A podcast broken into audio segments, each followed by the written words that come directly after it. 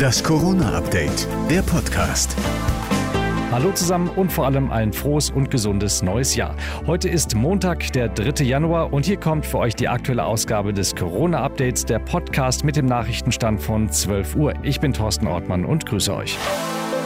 Die Bundesregierung will sich in dieser Woche auf die drohende Omikron-Welle vorbereiten. Denn bei steigenden Infektionszahlen müssten dann auch immer mehr Kontaktpersonen in Quarantäne.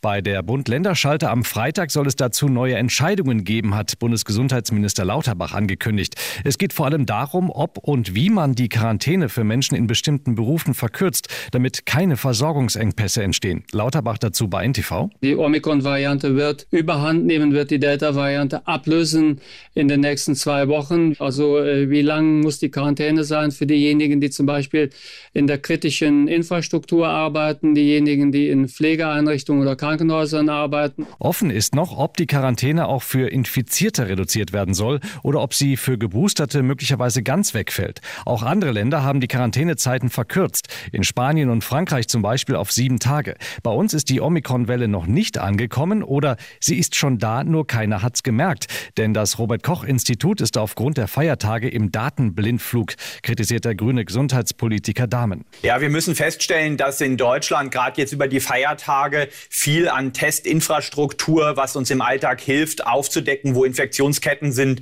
nicht zur Verfügung stand. Das hat einerseits neben anderen Effekten dazu beigetragen, dass wir äh, eine Blackbox haben und nicht genau wissen, wie hoch sind die Inzidenzen denn aktuell wirklich. Und das, obwohl ja auch das Virus über Weihnachten kräftig mitgefeiert haben soll.